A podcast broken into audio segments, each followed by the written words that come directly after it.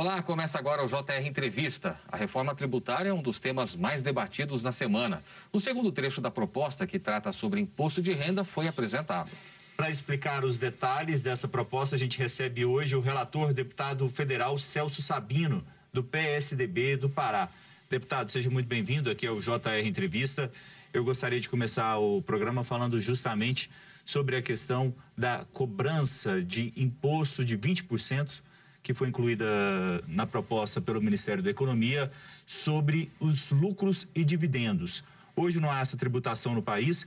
Por que, que é tão complicado toda vez que se fala sobre a cobrança de imposto, de imposto sobre lucros e dividendos, há uma batalha, uma discussão tão polêmica no país?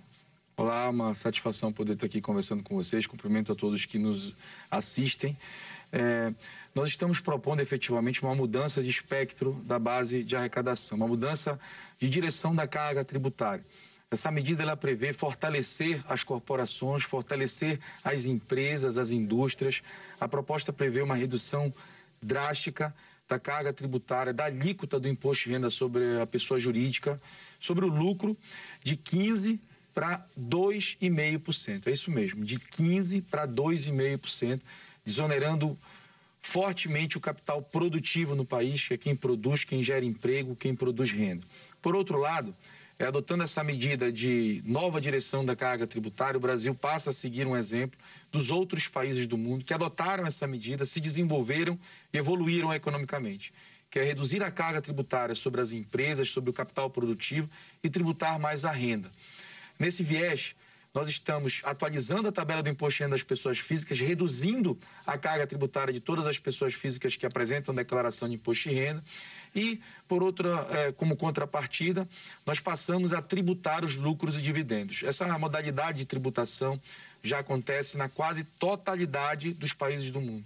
Quase todos os países do mundo tributam lucros e dividendos é, a média da OCDE, por exemplo, varia de 20% a 40%. Só o Brasil a gente, e a Estônia, né? Não... Só o Brasil e a Estônia que não estão cobrando lucros e dividendos. Então, nós estamos passando a tributar os lucros e dividendos que são distribuídos para os acionistas de, dos bancos, das grandes empresas, das grandes corporações, e estamos desonerando aquele capital produtivo. O senhor já falou que essa taxação coloca a nossa tributação na menor faixa da OCDE. Por que, que isso é tão importante e o que, que a gente ganha com isso para integrar esse bloco? A OCDE é uma organização para o desenvolvimento econômico que é, é formada por países que decidiram adotar regras comuns é, com fins de evitar sonegação, evitar elisão, evitar a formação de paraísos fiscais, fugas de capitais.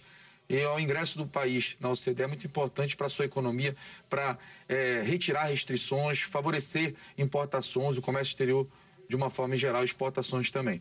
É, essa medida de tributar os lucros e dividendos na menor faixa possível de na menor faixa, na menor média da OCDE, ela, nós estamos começando a tributar, há 25 anos que não se tributa lucros e dividendos no país e, por contrapartida, ela tem também a função de manter o capital é, nas empresas para que elas possam reinvestir, né? Então, na ponta do lápis, a empresa tem um lucro, vai ser tributado menos o seu lucro. Então, nós estamos reduzindo de 15 para 2,5 o imposto de renda base sobre a pessoa jurídica. Sobrando mais lucro, a empresa vai decidir o que ela vai distribuir de lucro e o que ela não vai distribuir de lucro para os seus sócios, para os seus acionistas. Com certeza ela vai reduzir o percentual de lucros a ser distribuído, já que esses lucros, quando forem distribuídos, quem os recebe precisarão ser taxados. Vai reinvestir mais. Então, tendo mais lucro e tendo maior percentual de reinvestimento nas, nas empresas, o que aconteceu no mundo todo e vai acontecer aqui no Brasil também. Nós vamos ter mais polos fabris, nós vamos ampliar as plantas das empresas, nós vamos ter mais projetos sendo desenvolvidos de rodovia, de ferrovia, de shopping, de edifícios. E com certeza, com tudo isso, nós vamos ter mais emprego e mais renda. Houve uma grande discussão, porque na proposta original do Ministério da Economia se falava em 15%, né, o imposto para imposto de renda da pessoa jurídica, e aí no relatório do senhor vai vir 2,5%. O que, é que aconteceu? O Ministério da Economia errou os cálculos, é, depois vocês conversaram, houve um acordo com o Ministério da Economia para ver essa redução para 2,5%. Conta os bastidores para a gente, por favor. É, a ideia, o cerne da questão foi muito bem desenvolvido pelo Ministério da Economia, pelos técnicos da Receita Federal. O projeto ele traz uma ideia muito boa, um conceito excepcional. Precisavam ser feitos alguns ajustes, algumas calibragens, e nós, dialogando diariamente, fizemos 36 reuniões com todos os segmentos da economia, é, conversamos com várias atividades, 36 reuniões, diariamente, fora essas 36 reuniões com o Ministério da Economia, com a Receita, com a Fazenda, com a Procuradoria da Fazenda Nacional e conseguimos construir esse nosso substitutivo, buscando aprimorar o projeto. A ideia inicial era reduzir a alíquota base de 15% para 10%.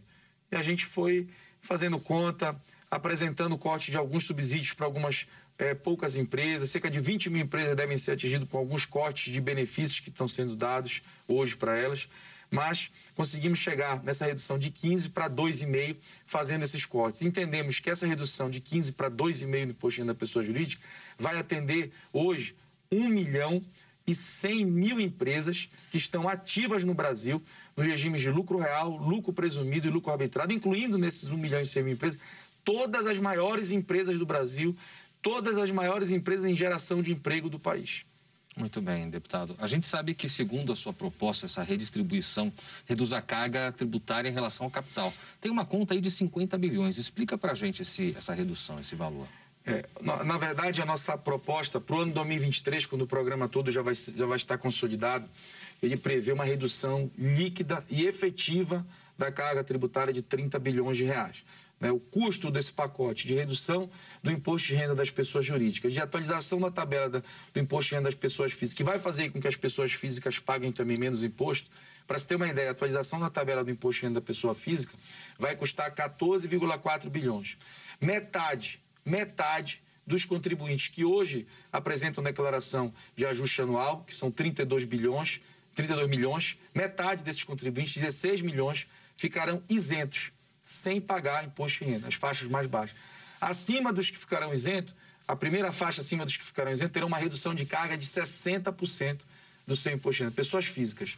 Então, esse pacote ao todo vai custar 115 bilhões de reais. Né? Nós fomos buscar as compensações para que as perdas não fossem tão volumétricas como estão sendo. Então, nós estamos iniciando a tributação dos lucros e dividendos que, passam, que são distribuídos, vão passar a ser tributados. Nós estamos tirando é, um benefício que, em regra geral, atinge principalmente os bancos, que é a dedutibilidade da JCP que é paga, né, juros sobre o capital próprio que, que são pagos, afetando mais fortemente aí o setor bancário. E também retirando alguns benefícios de cerca de 20 mil empresas, de quatro ou cinco segmentos que a gente está pretendendo cortar, cerca de 20 mil empresas. Além disso, a gente está propondo também, é, já estamos contando com recurso, que nem é tributário, mas é orçamentário, do corte nos super salários, que nós aprovamos essa semana na Câmara. Estamos oferecendo também a tributação dos auxílio moradia e do auxílio é, transportes pago aos entes públicos, como políticos, como juízes, também como forma de abater esse prejuízo, vamos tributar. É, o programa de alimentação do trabalhador tem dois benefícios hoje. Né? Ele pode ser deduzido do imposto de renda, assim como a, a JCP pode ser, e a gente está tirando essa dedutibilidade. E também o valor pago é abatido diretamente do imposto das empresas. A gente está tirando esse segundo benefício. O primeiro vai continuar, que é a possibilidade de deduzir para o cálculo do imposto. Então, o programa de alimentação do trabalhador continua existindo, continua sendo é, favorável às empresas que o fazem. Então, nós buscamos ali é, fontes de recursos para compensar a perda desses 115 bilhões. Chegamos a uma fonte de recursos que somadas dão 85 bilhões. Então, há ainda uma diferença de 30 bilhões. Deputado, é, o senhor não acha muito ousado ou muito arriscado deixar um rombo de 30 bilhões de reais nas contas do governo federal? Ainda mais nesse momento, já com as contas bem no vermelho. É, observe uma coisa. Nós estamos aqui é, apostando no Brasil apostando, apostando no, no crescimento, apostando nos empreendedores, apostando nas empresas, né?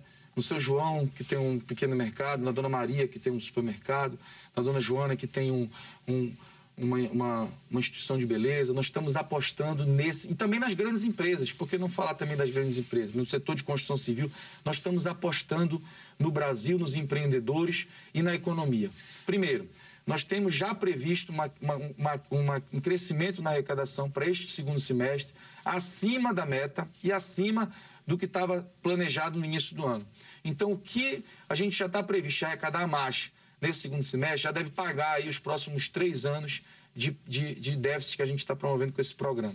Além disso, é, esse fomento na economia, com mais geração, com mais, com mais ânimo para as empresas, com mais saúde para as empresas, com o crescimento de novos projetos, implementação é, é, de novos programas aí na, na iniciativa privada, com certeza absoluta vai produzir um crescimento econômico, vai produzir mais geração de riqueza e vai trazer mais investimentos estrangeiros para o país.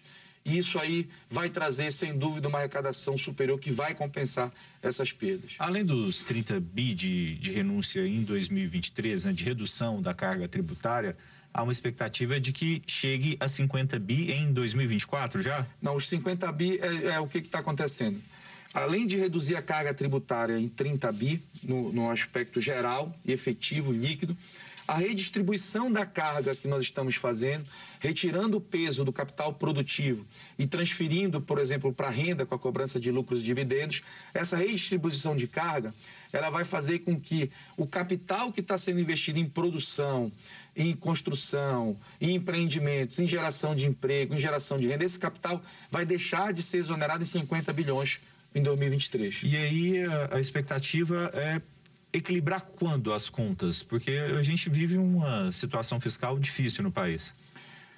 A, com, a, com, a, redução da alíquota do imposto de renda da pessoa jurídica de 15% para 2,5%, o nosso país vai ser alçado num outro patamar econômico mundial.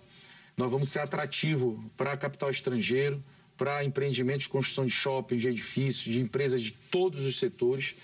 E eu tenho certeza que até o fim do primeiro semestre do ano que vem nós vamos estar acima, porque o crescimento da economia vai pagar com folga essas perdas que estão sendo previstas.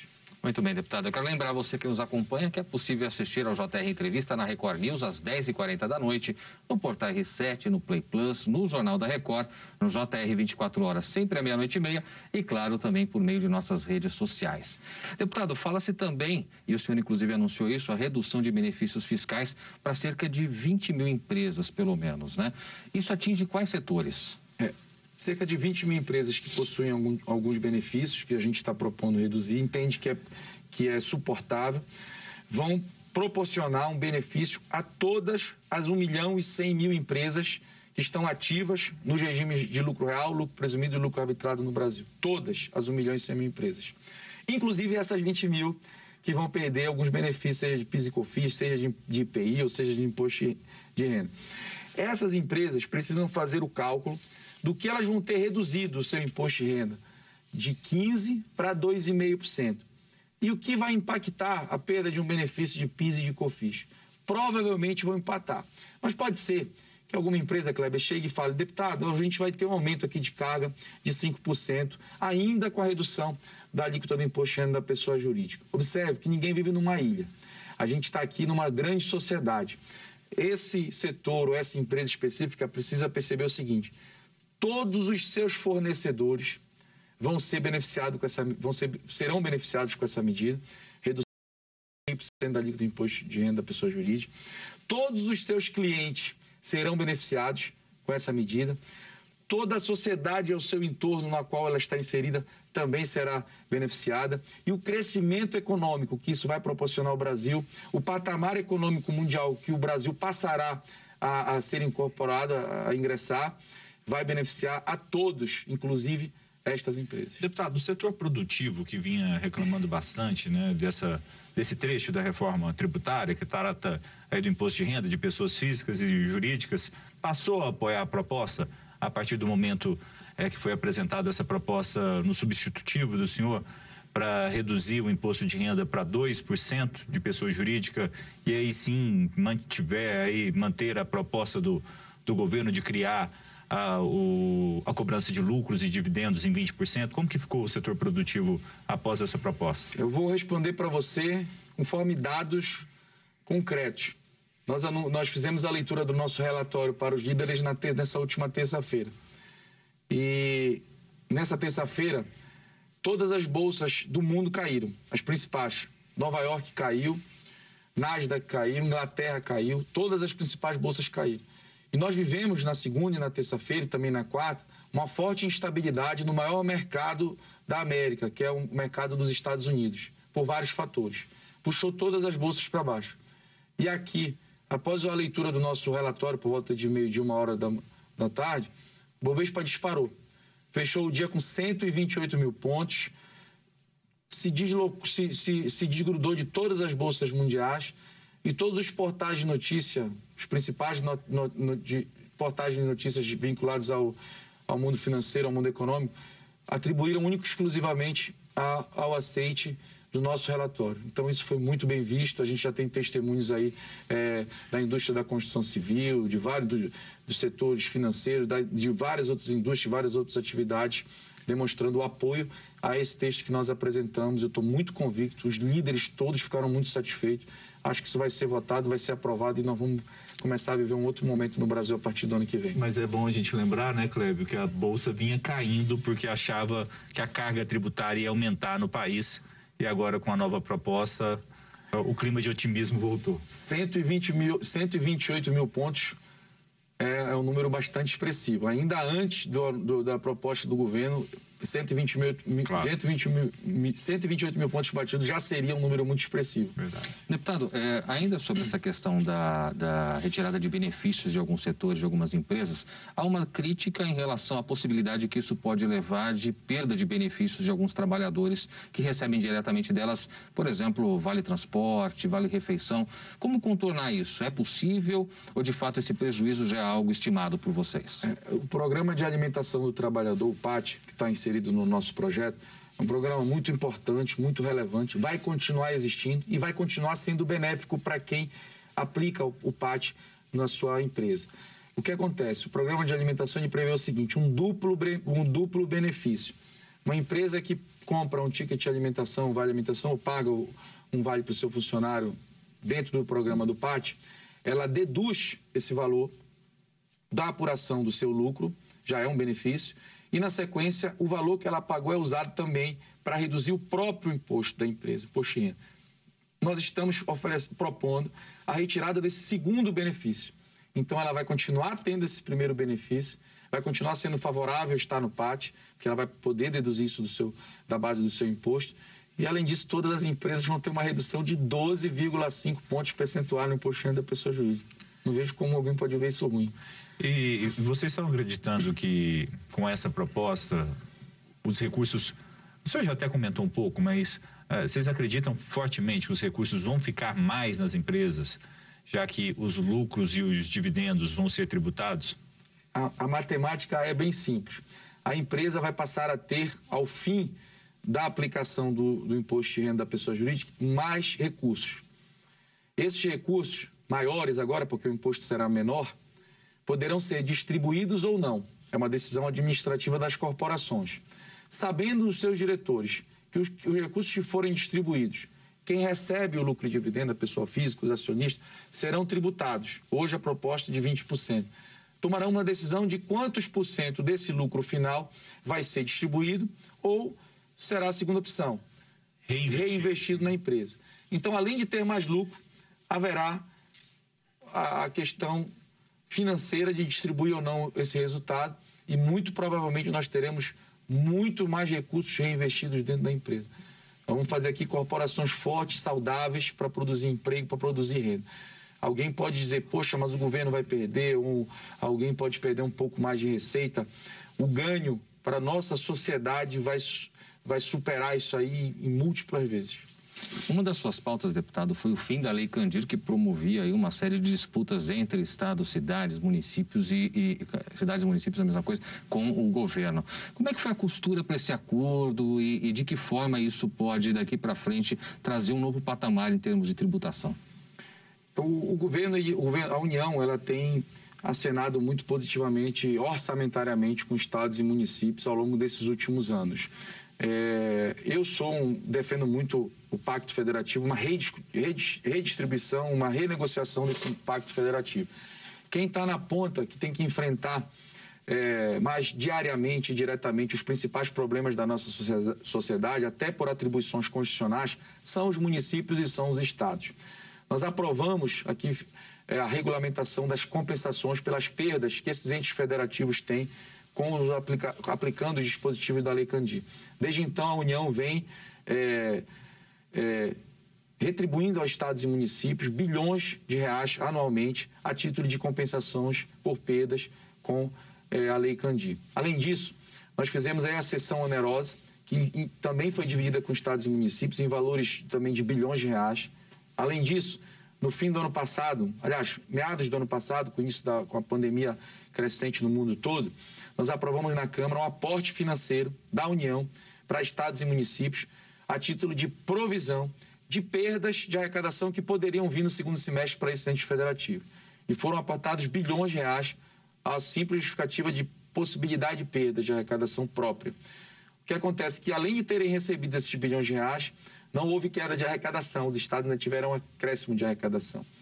Além disso, nesse momento, os estados estão, estão registrando as maiores receitas, as maiores arrecadações próprias, batendo todos os recordes de arrecadação.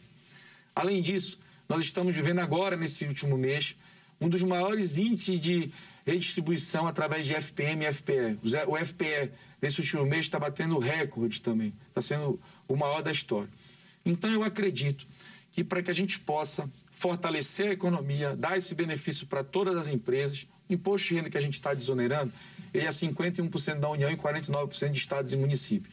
É necessário que todo mundo dê um pouquinho de contribuição. A União vai ganhar mais, mas os estados também vão perder um pouquinho agora, mas quando começar a movimentar a economia, gerando mais emprego, uma renda, vendendo mais, vai ter mais arrecadação de CMS, de ISS, enfim, todo mundo ganha. Obrigado, deputado. JR Entrevista vai para o intervalo. Na volta, a gente fala sobre a Frente Parlamentar Mista de Defesa da Desoneração da Folha de Pagamento. Continue com a gente. Estamos de volta com JR Entrevista, aqui com a gente o deputado federal Celso Sabino, do PSDB do Pará. Acaba de ser lançada no Congresso Nacional a Frente Parlamentar Mista em defesa da desoneração da folha de pagamento. O ministro Paulo Guedes sempre bem dizendo né, que seria é, necessário aí a gente reduzir os impostos sobre a contratação de trabalhadores. Ele acha esse imposto um dos mais perversos, né, porque muitas pessoas acabam indo para a informalidade. Qual é a opinião do senhor sobre esse tema? O senhor que está acompanhando aí a questão da tributação, né, da reforma tributária no país. Nós vamos integrar, inclusive, essa frente para, para desonerar a folha de pagamento. O entendimento, quando a gente quer desenvolver a economia, promover mais renda e também com isso gerar mais emprego, ele encontra mais esse obstáculo. Além de nós reduzirmos os tributos sobre a renda, nós vamos ter lá na frente um próximo obstáculo para a geração de emprego, que é desonerar a folha de pagamento. Desonerando os tributos que incidem sobre a folha de pagamento, nós vamos pro, proporcionar é, uma vontade maior, além de que uma formalização maior e uma facilitação maior para que todas as empresas tenham interesse e possam contratar mais empregados, mais funcionários, sem dúvida nenhuma. Muito bem, deputado. A gente muda um pouquinho de assunto para falar da pandemia agora, porque um dos momentos mais dramáticos que o país viveu foi justamente a falta de oxigênio na região que o senhor integra. A região norte, a Amazônia sofreu com isso, o Pará, de certa forma, também teve problemas. Como o senhor viu isso e como pôde atuar para ajudar de alguma forma? Essa pandemia pegou todos nós é, de surpresa. Né? O nosso sistema público de saúde não estava preparado para enfrentar essa crise sanitária global que chegou no Brasil. Nem a União, nem os estados, tampouco os municípios. A União fez aporte, além das compensadas das provisões de perdas de arrecadação, fez aporte direto é, nos fundos de saúde dos estados e municípios para o combate à pandemia, para a construção de hospitais de campanha, para a contratação de médicos, para é, aquisição de materiais, insumos, enfim, inclusive oxigênio.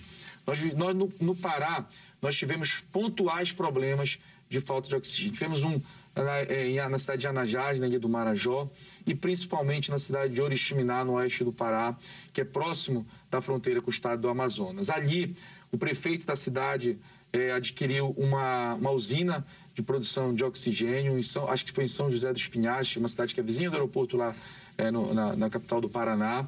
Eu estive, inclusive, lá.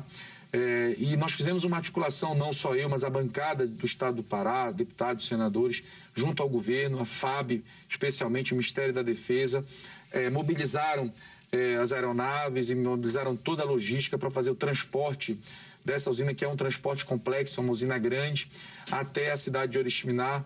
É, essa usina já está lá, já entrou em atividade há muito tempo e a gente está com essa questão de oxigênio momentaneamente já há algum tempo resolvida no estado do Pará. Bom, vamos continuar falando sobre os reflexos da pandemia, só que agora na área da educação. O senhor tem várias pautas né, ligadas à área da educação e a gente está aí com a educação pública parada na maior parte do país desde o início da pandemia, que foi em março do ano passado, né?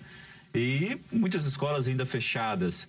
Como que o senhor vê os reflexos para a educação, esse período tão longo de escolas públicas fechadas? É, o período se Deus quiser, vai estar acabando agora até dezembro, de pandemia global.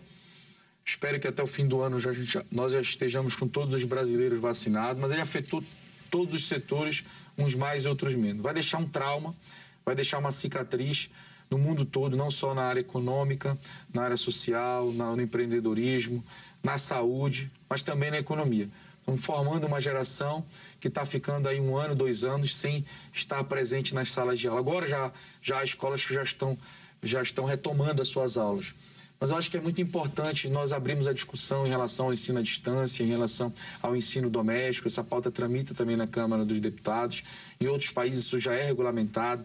No Brasil ainda há pessoas que entendem como uma, alguma forma de abandono intelectual os pais que não levam os seus filhos para a escola, mas a gente tem que garantir, é claro, de uma forma segura, de uma forma é, é, é, é, possível, de uma forma ética, de uma forma lícita, que os pais que tenham condições né, possam também fazer a educação dos seus filhos no ambiente doméstico. Então, essa pauta está sendo discutida na Câmara e a gente está trabalhando incansavelmente para que essa pandemia, nos próximos meses aí, todo mundo vacinado, possa a gente possa virar essa página, as escolas possam voltar a funcionar, as crianças possam voltar a estudar, a frequentar os laboratórios, enfim. Todo mundo aguardando para ser vacinado. Obrigado, deputado. A gente vai para um rápido intervalo. No próximo bloco, os reflexos da privatização da Eletrobras para a região norte do país. Volta com JR Entrevista. Hoje o nosso convidado é o deputado federal Celso Sabino, do PSDB do Pará. E como representante da região norte, deputado, que avaliação o senhor faz sobre a privatização da Eletrobras? A privatização, na verdade, foi uma capitalização.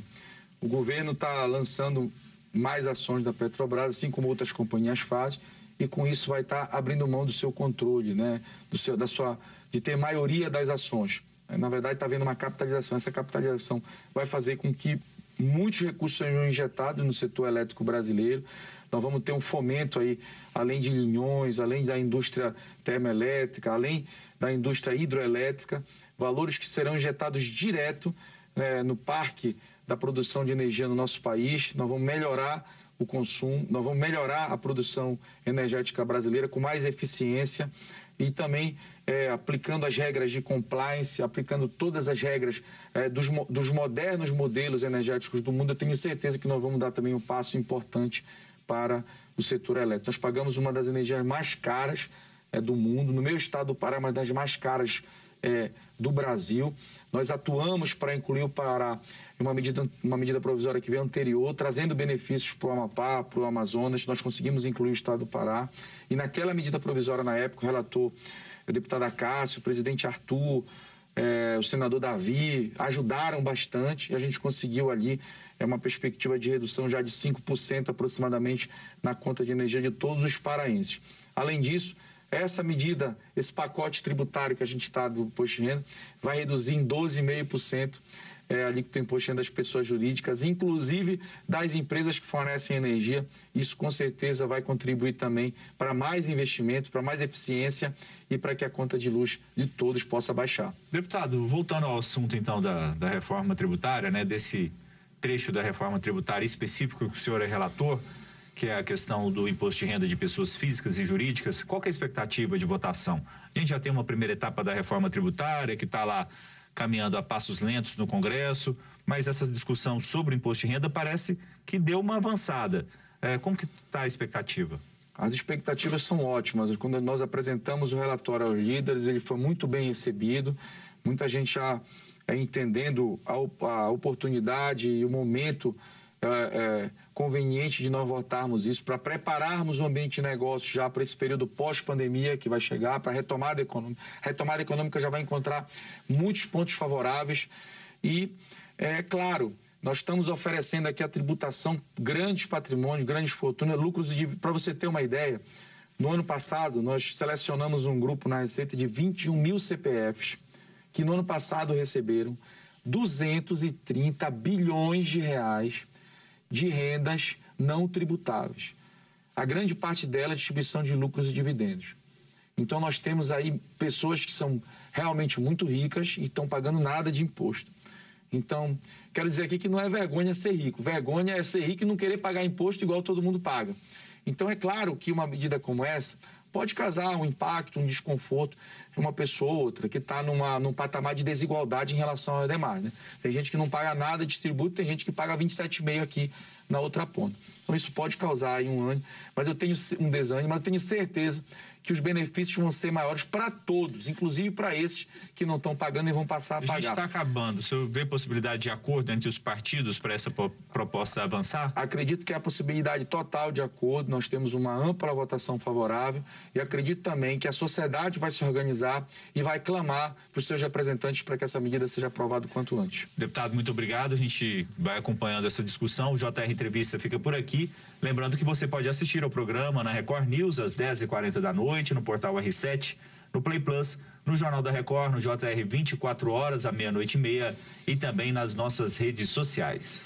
Mais uma vez, muito obrigado, deputado, pela participação aqui. Obrigado a você também pela sua companhia. Nos vemos no próximo JR Entrevista. Até lá.